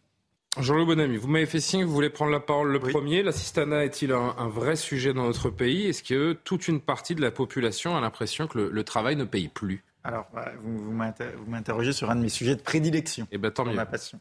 Donc, euh, alors, l'assistanat, c'est votre passion. Ah bah, y réfléchir, c'est ma passion. Essayez de développer. passion, vous. Hein. Essayez de développer une analyse originale et à ah peu près pertinente Ça dessus. oui, c'est ma passion. avec vous. Ah bah oui. on se allez-y, allez-y. Donc, euh, euh, donc, le, est-ce que la France c'est le pays de l'assistanat? Alors oui, puisque vous savez que la France c'est 1% de la population mondiale et que 15% des aides sociales de la planète sont versées en France. Voilà. Donc, euh, les chiffres, c'est incontestable. je crois que c'est 30% du PIB. Vous me dites exactement, si je me. Exactement. 30% du PIB. C'est absolument colossal. Mais, euh, et c'est un problème, je suis bien d'accord, mais il ne faut pas se tromper sur la cause de ce problème. C'est-à-dire que l'assistanat en lui-même, qui existe, qui est réel, n'est pas la cause du problème. C'est la conséquence du système économique français qui est devenu extrêmement malsain. C'est-à-dire qu'on a fait ce que, mon ami Jean-Michel Quatrepoint appelle du gaucho-libéralisme. On a mené, notamment avec l'Union européenne, des politiques de mondialisation, des politiques néolibérales qui ont détruit le tissu productif français, qui ont désindustrialisé la France. Et comme la France est un pays éruptif sur le plan social, eh ben, on a acheté la paix sociale avec des subventions qui ont servi de sédatifs. Et donc, on emprunte, hein, on emprunte de l'argent qu'on n'a pas, et on taxe à mort le travail. Vous me l'avez demandé, oui, en France, le travail ne paye pas et il n'y a pas assez d'écart entre le travail qui est sous-rémunéré et les allocations. C'est-à-dire vous pouvez gagner quasiment autant en étant au RSA. C'est un euh, calcul qu'au font certaines personnes. Avec, avec deux ou trois heures de travail par semaine. Favoriser voilà, parce que le travail est sous-rémunéré. Mais donc, ce, ce, problème de l'assistanat qui est tout à fait réel n'est pas la cause de nos maux économiques, c'est la conséquence de la désindustrialisation, du ravage du tissu productif, du fait qu'on a préféré la consommation, donc qu'on finance par l'assistanat, à la production. Donc moi, je, je dénonce l'assistanat, mais je ne suis pas pour montrer du doigt les bénéficiaires. En fait, et c'est voilà, c'est la conséquence d'un système. En fait, si je vous euh, si je vous comprends et, et je fais je fais tourner la parole. Voilà, la euh, mondialisation nous détruit. Le problème n'est pas l'assistanat, puisque finalement c'est l'essence même de notre système. C'est le système qui crée cet assistanat. Le vrai problème dans ce pays par rapport aux aides sociales, c'est la fraude. Non, mais c'est pas que la faute, c'est que le travail ne paye pas assez, c'est qu'on achète la paix sociale parce qu'il n'y a plus d'emplois dans les usines, c'est ça le problème. Johan ou Gabriel, qui veut. Euh, non, mais la, fraude sociale qui a été euh, dénoncée par Charles Pratt est, une réalité. Hein. Lui, il l'estime, ça se chiffre en milliards. 2 millions de fausses cartes vitales. J'ai plus le chiffre exactement en tête. Eric Ciotti qui se plafonnait les allocations chômage. Mais, oui, mais au-delà de la fraude, le, problème du pays et, et, le travail, justement, c'est qu'il y a trop de gens, même sans fraude, qui vivent d'allocations. Et c'est un problème, je dirais, de, euh, de dignité. Euh, ça, va sans doute souvent avec une forme d'insécurité, avec des salaires bas, parce que euh, faut la financer en réalité. Euh, faut les financer ces aides sociales, donc ça, fait des salaires plus bas pour ceux qui travaillent et des situations comme les gilets jaunes, des gens qui travaillent et qui n'arrivent pas à vivre dignement. Donc ça, effectivement, c'est un, un problème qui est lié à la mondialisation, parce que c'est vrai que parmi ces gens qui touchent ces allocations, certains cherchent vraiment du travail et en ont besoin, et le fait qu'on ait désindustrialisé le pays, eh bien, il faut bien euh, compenser euh, ces pertes. Euh, mais il y a sans doute aussi des gens qui profitent du système. On peut aussi se demander si ces allocations doivent être ouvertes au monde entier, parce que ça, fait, ça crée un appel d'air pour, euh, pour l'immigration. C'est aussi une question qu'il faut se, euh, se poser. Donc euh, euh oui, ça devient un, un, un, très gros, un très gros problème dans un contexte budgétaire contraint. C'est-à-dire que ça atteint aussi nos services publics. Moi, je suis à droite, mais je fais pas partie de ceux qui en veulent euh, aux fonctionnaires. Je pense que c'est important d'avoir une école de qualité, des hôpitaux de qualité, euh, une armée de qualité, de la police de qualité. Tout ça, on voit que ça se paupérise alors qu'on avait euh, la, meilleure école du monde, les meilleurs hôpitaux du monde, etc., etc. Et si ça se paupérise, c'est parce que l'argent dont on a besoin pour financer ces services publics, eh bien, il va pas aux services publics, mais il va euh, à, à, des gens qui ne, qui ne travaillent pas. Et on a l'impression qu'il y a toute une partie du personnel politique qui ne veut pas sortir de cette logique, puisqu'on réfléchit à un revenu universel. Euh, le confinement a accru euh, cette, cette logique-là. Euh, je crois qu'au contraire, il faudrait faire preuve d'imagination et savoir comment on recrée des emplois et un tissu industriel dans ce pays. Euh, moi, vous savez, je me souviens de cette phrase de Chesterton euh, le, monde est plein de vertus euh, chrétiennes devenues folles. La solidarité, c'est beau dans l'absolu. Moi, j'ai une phrase de Fabien Roussel. Mieux vaut la France du travail que la... Mieux vaut la France du travail que la France des allocs. Voilà. Non, mais attends. Alors, je vais au bout de mon raisonnement. Donc, la solidarité, c'est très bien. je peux vous en citer des tas de trucs comme ça qui ont été dévoyés. Le droit d'asile, c'est parfait dans le principe. La bienveillance, par exemple, à l'école, c'est magnifique, mais aujourd'hui, c'est dévoyé. Et nous avons un pays cul par dessus tête, si vous me passez l'expression, parce que euh, toutes euh, ces, notions très belles ont été dévoyées. La, solidarité, c'est très bien, mais ça fonctionne dans un pays euh, qui a une forme de contrat social implicite. Par exemple, vous l'avez dit, ça ne peut être que, parce que la charité, c'est comme ça, ça ne peut être que un cercle défini, parce qu'évidemment, on ne peut pas alimenter le monde entier. Donc, si nos allocations deviennent connues, ourbi et torbi, pour être données à tout le monde, ça ne peut pas fonctionner parce que hmm. ceux qui, en revanche, cotisent sont en nombre limité. Moi, je ne suis pas choquée que les familles de 10 enfants touchent des allocations parce qu'il y en a, euh, si ensuite ces enfants-là travaillent, elle élève des enfants qui travaillent, qui cotiseront, c'est le principe de euh, la retraite par répartition. Le problème, c'est que si euh, ces familles-là euh, élèvent des enfants qui ensuite ne travaillent pas et, et ne participent pas à la, à, la, à la, richesse nationale, là, évidemment, ça ne va pas du tout. Et évidemment, il y a aussi des effets de seuil qui sont absolument scandaleux. Euh, et par exemple, le, la, la, mise sous condition de ressources des allocations familiales euh, qu'a faite euh, François Hollande a été terrible parce que finalement, ceux qui cotisent euh, ne revoient jamais la couleur de leur argent et finalement, toutes les allocations sont concentrées sur on, on le rappelle même, que, les mêmes personnes. Juste un mot technique, on rappelle les allocations allocations familiales, à la base, ne sont pas une politique sociale. C'est une politique pour soutenir la démographie. C'est pour ça qu'elle s'adressait à tout le monde et que c'était pas sous condition de ressources. Donc on a dévoyé le principe des allocations euh, euh, familiales. Et d'ailleurs, là encore, on peut se demander s'il faut les donner tout de suite à ceux qui arrivent ou si, puisque c'est censé être pour favoriser la démocratie, il faut les donner aux nationaux. Oui, la démographie. Euh, je, citais Fabien Roussel et Johan, vous allez réagir le, premier. Fabien Roussel qui a dit il y a quelques jours, donc mieux vaut la France du travail que la, que la France des, des allocs. A priori, tout le monde n'est pas au diapason à la NUPES, puisque Sandrine Rousseau, députée de Paris Europe Écologie Les Verts, a défendu aujourd'hui le droit à la paresse et voit la valeur travail comme une valeur de droite. Écoutez-la et on en discute. Pour donner une dignité aux salariés, il faut qu'ils puissent ne pas dépendre de leur emploi, qu'ils puissent partir de leur emploi, qu'ils puissent avoir une sécurité quand ils partent de leur emploi. C'est ça les allocations. Ça sert à ça et c'est hyper important. Mais il n'oppose pas, il oppose pas les allocations sociales au travail. Il dit que c'est quand même mieux pour un homme ou une femme de travailler plutôt que d'être au chômage. Eh bien, moi, je vous dis qu'on a un droit à la paresse. Je vous dis qu'on a un droit à la transition euh, de, des métiers. C'est-à-dire que quand on a un métier dans une industrie polluante, eh bien, on a le droit à changer. On a le droit aussi de faire des pauses dans sa vie. Et surtout, il nous faut retrouver du temps, le, le sens du partage et la semaine de quatre jours. Que là, on n'est pas du tout là-dedans. On est dans la valeur travail, mais la valeur travail, pardon, mais c'est quand même une valeur de droite. Yohann avec le petit sourire, hein, valeur de droite.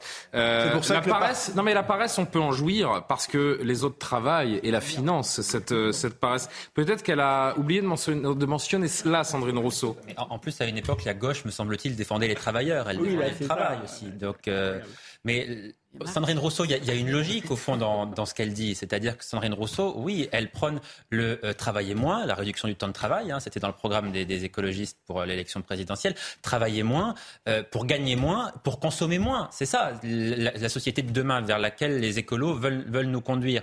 C'est la décroissance. Donc il y a une logique dans ce qu'elle dit. Ça ne sort pas de nulle part comme ça. Ils veulent la décroissance, le gagner moins pour consommer moins. Et voilà. Et donc polluer moins, nuire, nuire moins à la, à la planète. Alors après, avec ce, ce genre de discours. Euh, néanmoins, il est quand même voilà. Il ne faut pas s'étonner que les écolos fassent 3 ou 4 à l'élection. Peut-être qu'avant de s'intéresser. Euh, non, mais la nouvelle gauche portée par des figures comme ça, vous avez Sandrine Rousseau qui est la nouvelle égérie de la NUPES.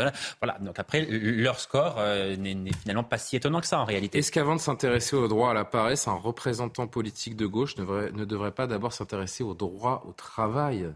Ce qui est incroyable, c'est ce qu'on se disait avec Gabriel, c'est qu'elle finit en disant que le travail est une valeur de droite. Euh, non, le capital est de, est, est, de droite historiquement, et le travail est de gauche, et la gauche a toujours euh, soutenu les travailleurs. Donc euh, Marx revient, ils sont devenus fous euh, d'une certaine manière. par contre, c'est aussi la logique de l'extension à l'infini des droits. le droit de, quand on est djihadiste, d'être rapatrié, maintenant le droit à la paresse, demain le droit à je sais pas quoi. quand est-ce qu'on parle des devoirs? Enfin, d'ailleurs, la Révolution française, était plutôt de, de gauche, c'est des droits pour la les gauche citoyens. tellement s'emparer c'est aussi, des, c'est aussi des devoirs. C'est l'ADN de la gauche, le travail et le, et le droit des travailleurs. mais c'est fou aussi de dire ça, d'entendre ça elle de, sa part. Elle est assez ignoble pour quelqu'un qui est censé être vice-présidente d'une université quand même. Le problème, c'est qu'elle ne cherche pas à améliorer la question du travail, mais on est vraiment dans la négativité autour du travail. Moi, c'est ça qui me, qui me surprend. Le droit à la paresse. Je, lisais un article dans Mediapart ou dans Libé, pardon, je confonds les deux, euh, et, qui disait que les écolos voulaient réinvestir la ruralité, ce qui en soi euh, devrait presque être un truisme. Hein. Les écolos, normalement, ils devraient être bien dans la ruralité. Bah, J'imagine le paysan qui se lève le matin à 5 heures pour s'occuper de ses bêtes et qui entend euh, euh, Sandrine Rousseau revendiquer le, le, droit à la paresse, mais comment voulez-vous que les gens aient envie de cotiser ensuite? Non, mais c'est une folie absolue. Mais c'est aussi un changement anthropologique parce que, euh, pardon de ramener tout à ça, je vais être vraiment la bigote de service, mais néanmoins, nous avions un fond de culture chrétienne qui faisait que on avait inscrit dans notre tête, tu travailleras à la sueur de ton front. C'était quand même l'activité la, la, de, de, de base de travail c'était l'honneur de chacun de, travailler. D'ailleurs, euh, moi, j'ai toujours entendu dire à la gauche à propos du chômage qu'il fallait justement trouver du travail à chacun parce que c'était lui rendre sa dignité. Donc là, on a un changement de paradigme absolu. Et euh, alors, ça fait du buzz. Hein. Sandrine Rousseau, elle est très forte pour faire du buzz, mais on se demande où ça va s'arrêter quand même cette affaire. C'était un petit peu moins biblique, mais on dit aussi le travail, c'est la santé. Enfin, je veux dire, il y a le, comment on va travailler les week-ends alors, mais, Julien. Mais c'est ce que je fais. comment expliquer un, point de vue aussi négatif sur une valeur aussi importante dans nos sociétés euh, Johan ou Jean-Louis, je ne sais pas qui voulait reprendre. Simplement, il a été prouvé que le travail dans de nombreux cas, ça n'est pas complètement la santé. Oui, bien sûr. C'était c'est impulsif, c'est impulsif, euh, Johan. Mais, le chômage, c'est pas la santé non plus. Hein. Je, oui, mais elle, a, pas dit les gens ont besoin, ont le droit de voir leur ah famille, de se reposer.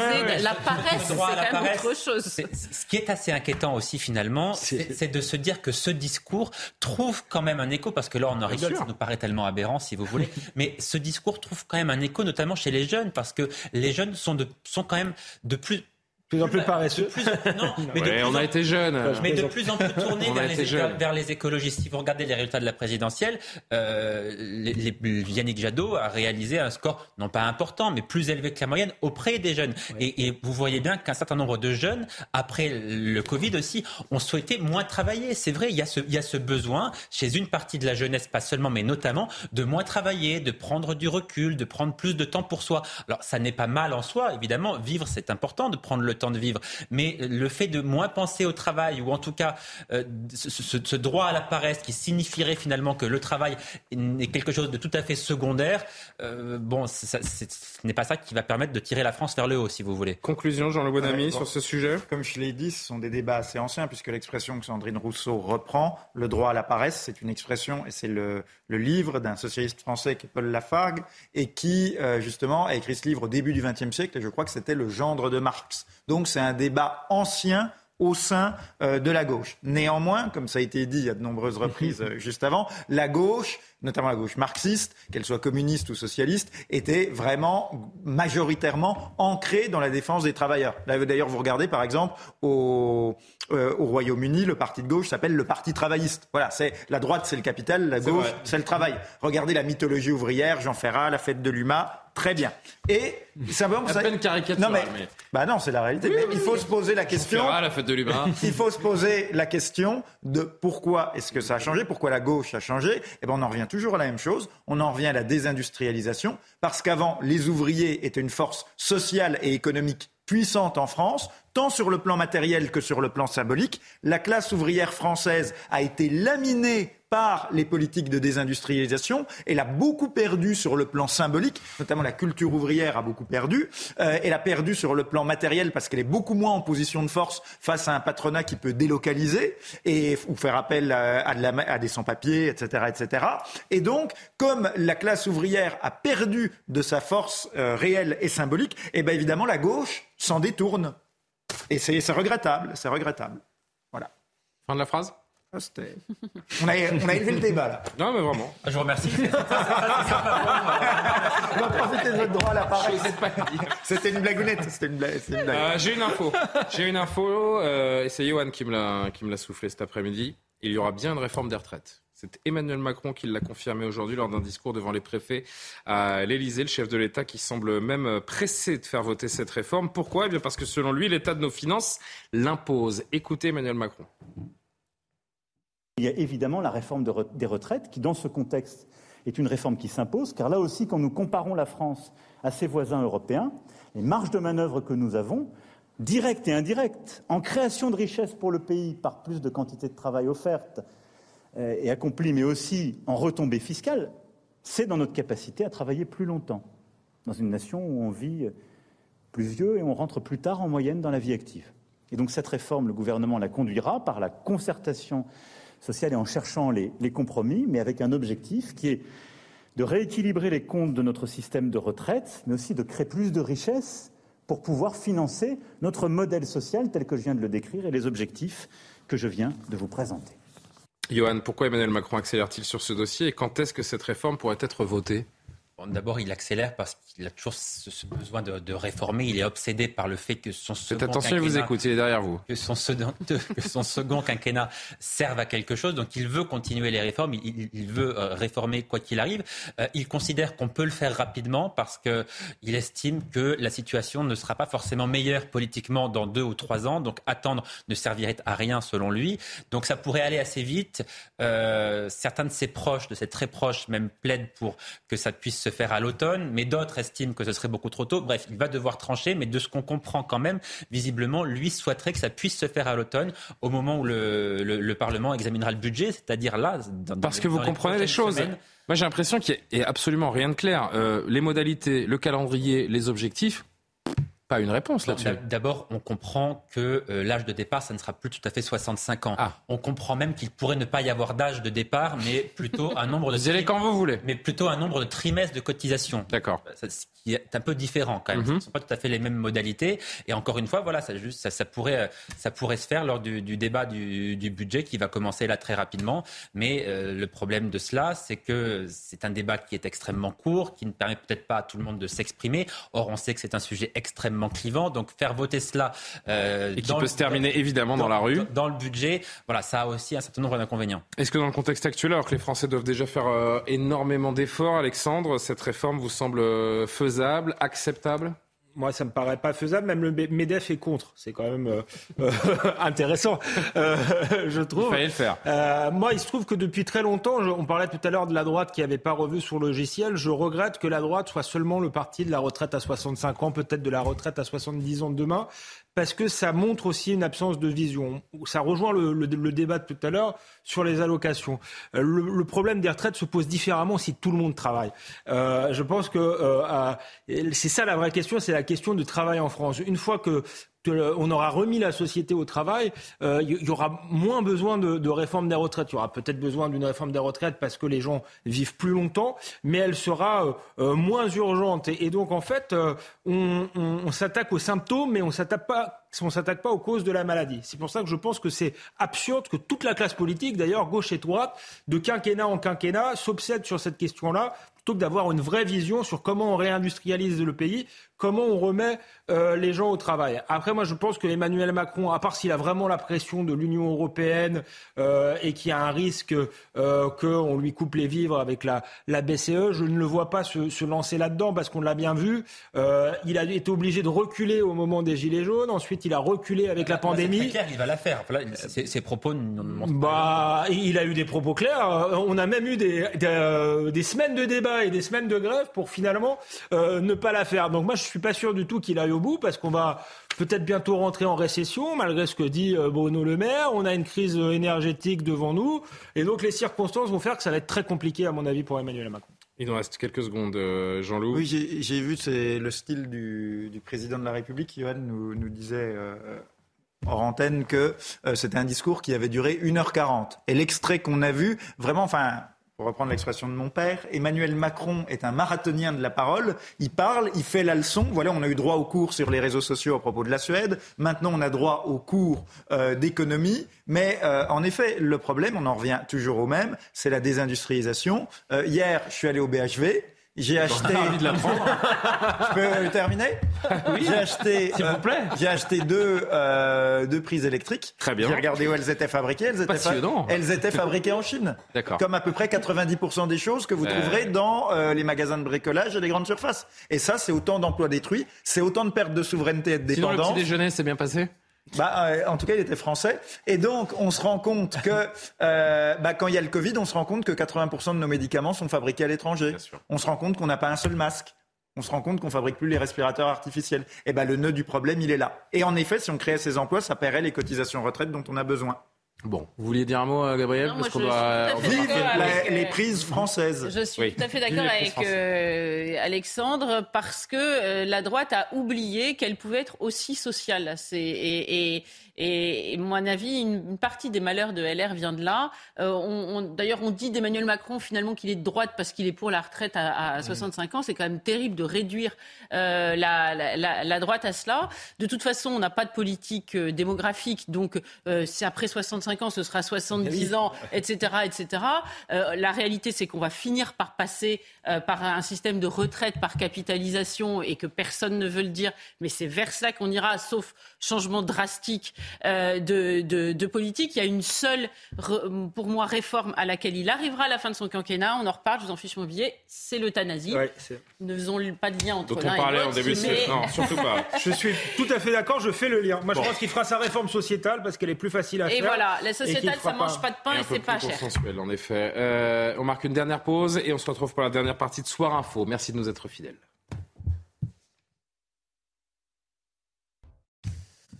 23h30 sur CNews. Les discussions de Soir Info reprennent juste après le rappel de l'actualité. Adrien Spiteri. Au procès des attentats de Nice, des images filmées ont été projetées ce jeudi dans la salle d'audience. On y voit la course meurtrière du camion de 19 tonnes sur la promenade des Anglais le 16 juillet 2016. Face à la violence des images, plusieurs personnes ont quitté la salle d'audience. D'autres avaient renoncé à les voir. L'inflation révisée à la hausse en août à 5,9% sur un an, selon les chiffres divulgués ce jeudi par l'INSEE. C'est 0,1 point de plus que la première estimation publiée à la fin du mois d'août. Si les prix de l'énergie ralentissent légèrement, ceux de l'alimentation et des produits manufacturés accélèrent. Et puis Roger Federer prendra sa retraite au terme de la Liver Cup qui se déroulera du 23 au 25 septembre prochain. Une annonce faite ce jeudi sur les réseaux sociaux. Le tennisman suisse de 41 ans n'est pas réapparu sur le cours en compétition officielle depuis son quart de finale à Wimbledon en 2021. Il aura gagné au total 20 titres du Grand Chelem au cours de sa carrière. La très grande classe. Roger Federer, on essaiera d'en dire euh, quelques mots d'ici la fin de l'émission. D'ici là, Johan Usa, Alexandre Devecchio, Gabriel Cluzel, Jean-Loup Bonamy m'accompagnent jusqu'à minuit. On parle de la sécurité avec la violence qui semble se banaliser dans les euh, transports en commun depuis 10 ans. Les chiffres annoncés aujourd'hui par le ministère de l'Intérieur, avec euh, plus 4% en 2021 par rapport à l'année précédente, ce sont plus de 4000 victimes supplémentaires. Les explications en détail avec Amaury Bucco.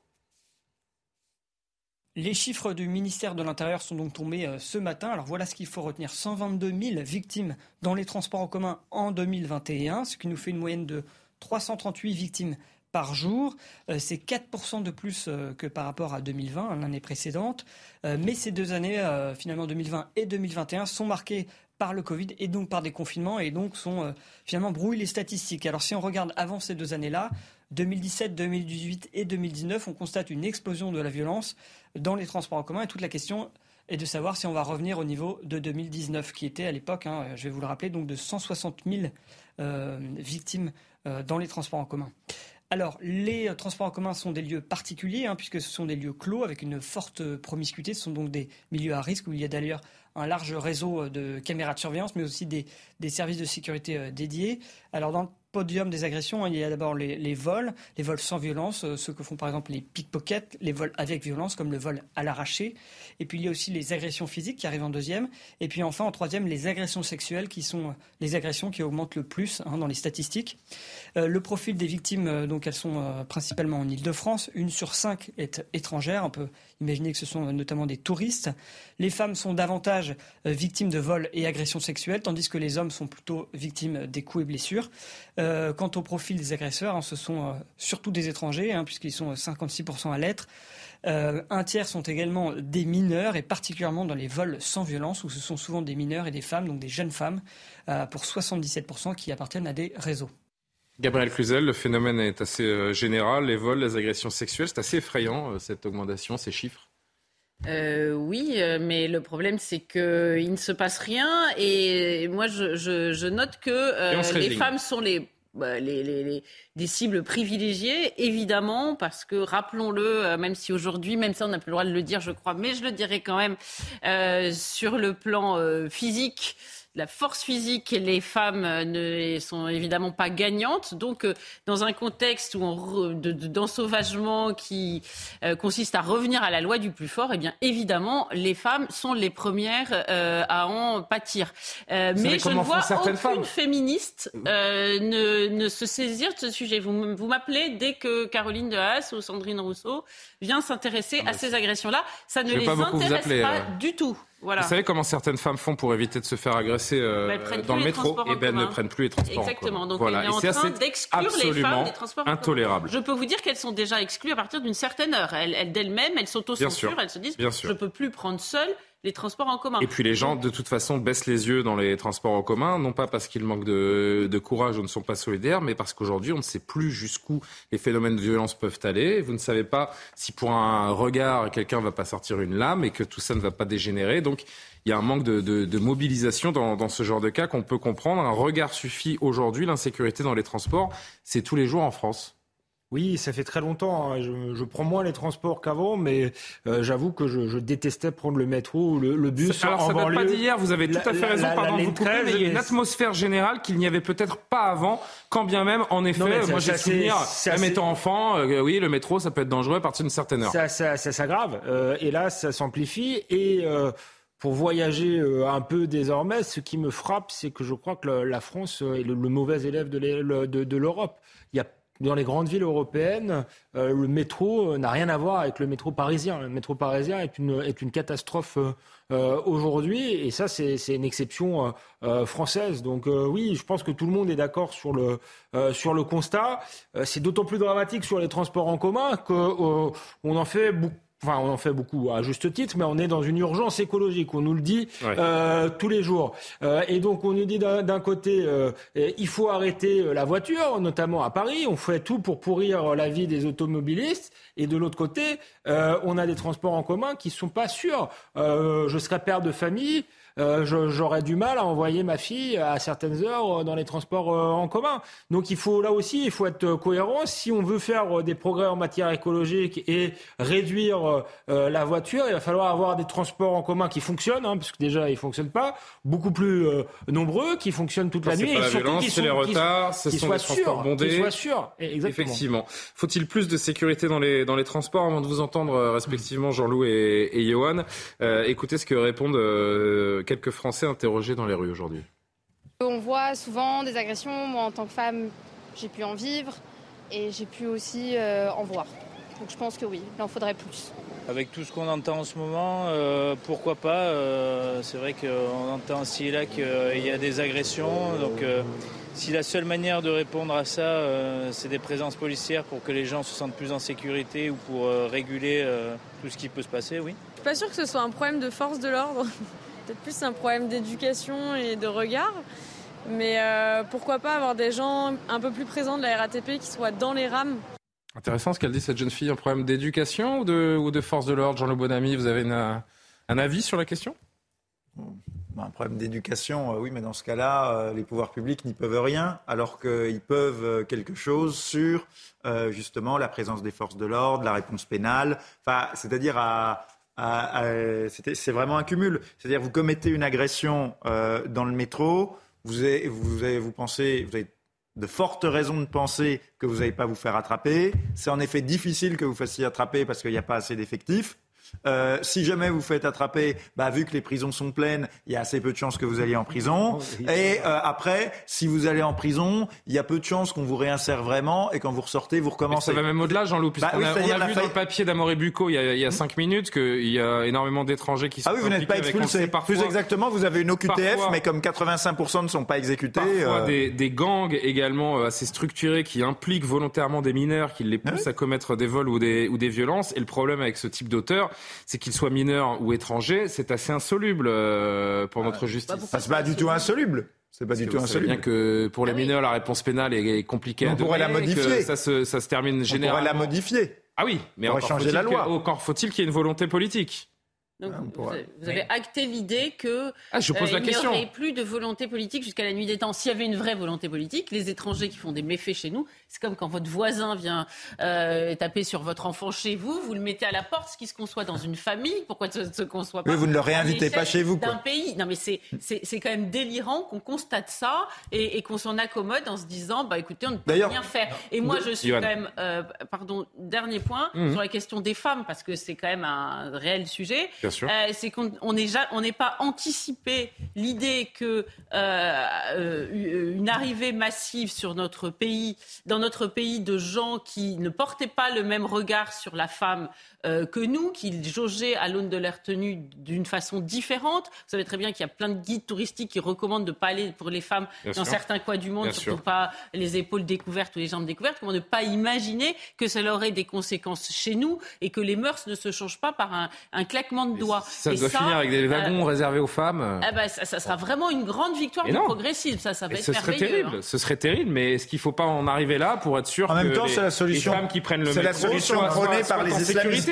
Je trouve ça évidemment déplorable. Non, mais, mais c'est euh, la solution prônée par les islamistes. raison religieuse même. Euh, vous avez pardon. Non, parce que c'est vrai qu'on parle des, des, mineurs. Vous avez raison de dire qu'il y a des gangs qui sont organisés spécifiquement avec des mineurs parce qu'ils savent précisément que les mineurs risquent rien ou pas grand-chose. Moins que, que les adultes. S'ils sont arrêtés, ils seront probablement là le lendemain. Mmh. C'est vrai que quand on prend les transports en commun, je parle dans les grandes villes, puisque ces gangs-là opèrent dans les grandes villes, à Paris, euh, on les voit quand même très souvent et on les repère de loin. Enfin, ces gangs-là, on les voit arriver. Donc on se dit, oulala, attention, euh, on garde nos affaires bien près de nous et on ne peut absolument rien faire. Et c'est ce sentiment-là qui, je pense, est absolument insupportable pour les Français, c'est de se rendre compte de la situation et de se dire que voilà, c'est comme ça finalement. Il y, a, il y, a, une sorte de fatalisme. Mais, mais, je crois moi que quand on fait de la politique, on peut changer les choses. Quand on fait de la politique, on a le pouvoir de changer les lois. De, En attendant, on navigue entre impunité et impuissance. Donc euh, c'est pour ça que je, je, je, tiens des propos qui sont aussi fatalistes. Et, vous aviez raison de dire tout à l'heure que oui, sans doute, il faut changer la loi parce que précisément, ces gangs de mineurs-là, aujourd'hui, la législation ne permet pas de mettre à mal ce genre de gang. Un dernier mot, euh, je rappelle qu'il y a la question des Jeux de 2024 qui arrive euh, à, à, grands pas. Vous pensez que Paris est, est prête à bah rayonner dans le monde entier? Franchement, les étrangers qui vont arriver à Paris pour l'événement risquent de, de déchanter. Non, non on n'est pas prêt en 2022, c'est pas pour être prêt en 2024. Comment? On n'est pas prêt en 2022, c'est pas pour être prêt en 2024, ça serait on juste peut encore imaginer pire. que les transports en commun sont quand même beaucoup plus sécurisés. Enfin, il y, aura, oui. il y, a des efforts qui vont être on va penser pour, pour les 2024, on va penser les plaies euh, spécialement pour les pour les Jeux Olympiques. Alors, Alexandre, on, on dernier voit, mot là-dessus. On, voyait dans, dans, les chiffres de l'enquête que les touristes étaient particulièrement euh, touchés Bien sûr. par cette insécurité-là. Sans doute Ils parce souvent avec de grosses sommes d'argent sur eux. Euh, voilà, qu'ils n'ont pas les, les, bons réflexes. Mais je me demandais même euh, s'ils n'ont pas plus tendance à porter plainte même que les que les, les, les, Français, en fait, parce qu'on est habitué tellement à ce genre d'agression, de vol, on sait que porter plainte, ça ne servira à rien, que les, que les, les, les, les, les coupables ne seront pas euh, retrouvés, euh, puisqu'effectivement, il y a des gangs, tout le monde les connaît, mais on semble euh, ne, ne, pas être décidé à agir. Souvent venant d'Europe de l'Est. Et que hein. du coup, euh, et que du coup c'est pour ça qu'il y a une, statistiquement plus de touristes. Bon, après, c'est vrai que ce sont des proies plus faciles, mais, mais ça dit aussi, je crois, quelque chose. C'est intéressant à regarder ces chiffres. Euh, on, sait évidemment que l'épisode du Stade de France est, dans toutes les têtes et il y, a un traumatisme autour de, cette question qu'il va falloir euh, régler le plus rapidement possible. Il nous reste 4 minutes. 4 minutes, c'est le temps qu'il a fallu à, Roger Federer pour mettre euh, des 6-0 parfois face à des adversaires euh, extrêmement plus faibles que lui. Non, il a fallu un petit peu plus euh, tout de même. Mais ses fans l'attendaient sans vraiment vouloir y croire. À 41 ans, le prince, pour ne pas dire le roi des cours de tennis, a annoncé sa retraite sportive. Roger Federer, l'un des meilleurs joueurs de, de, tous les temps, si ce n'est le meilleur, va ranger la raquette, les balles. Il a annoncé sur Instagram aujourd'hui, en milieu d'après-midi, 20 titres du Grand Chelem. Il fera ses adieux lors de la Laver Cup euh, au mois de, de, septembre prochain. Écoutez-le euh, faire cette annonce donc cet après-midi. I've played more than 1,500 matches over 24 years. Tennis has treated me more generously than I ever would have dreamt. and now must recognize when it is time to end my competitive career. Finally, to the game of tennis, I love you and will never leave you. Oh, c'est pas forcément dans nos habitudes de parler de, de sport, mais j'ai l'impression, et, on va faire un petit tour de table rapide, il nous reste seulement quelques minutes, que Roger Federer fait partie de ces sportifs qui ont entretenu pendant des années leur, leur légende, que ce soit sur ou en dehors du cours, un palmarès époustouflant. On va le voir euh, en quelques lignes parce que c'est c'est quand même euh, stupéfiant de voir ce qu'a accompli en 24 ans euh, Roger Federer. Si Samuel me suit en régie, voilà.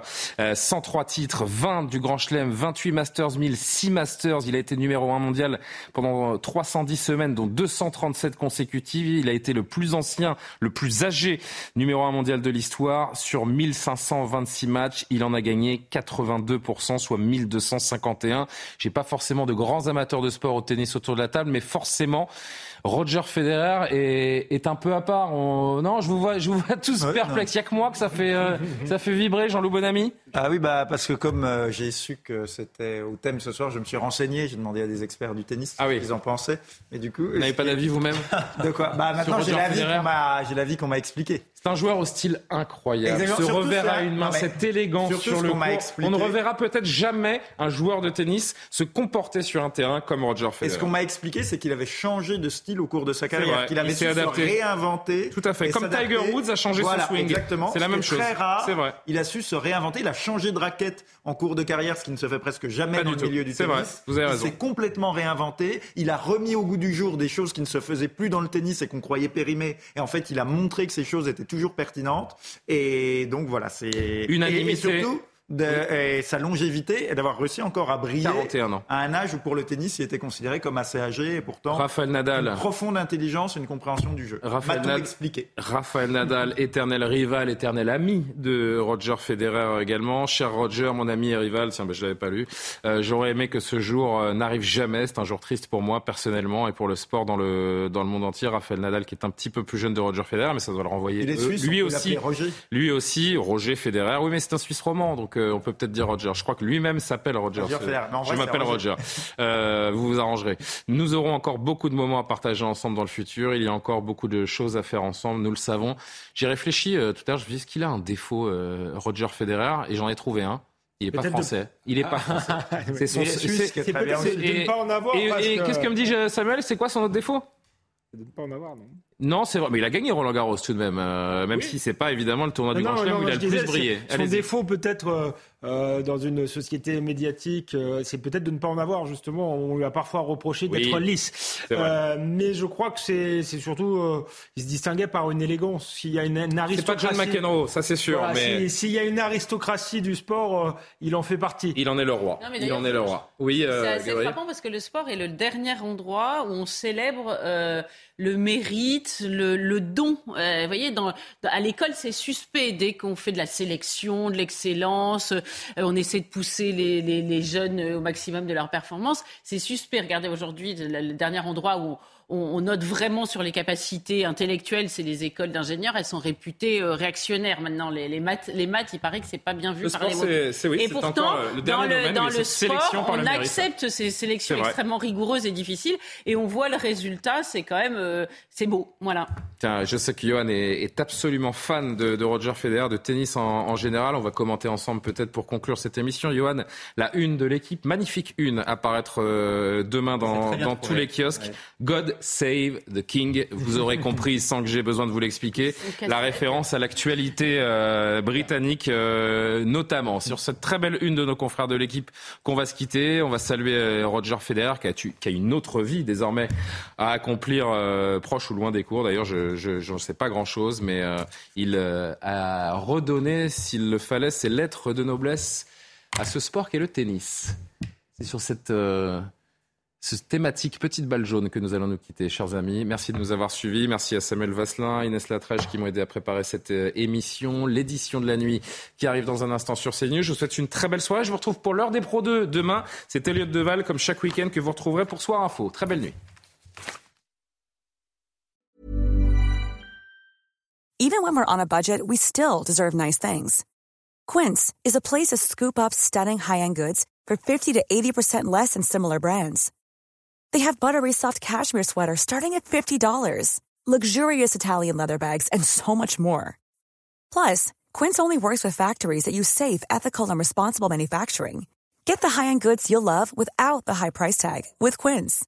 Go to quince.com/style for free shipping and 365-day returns.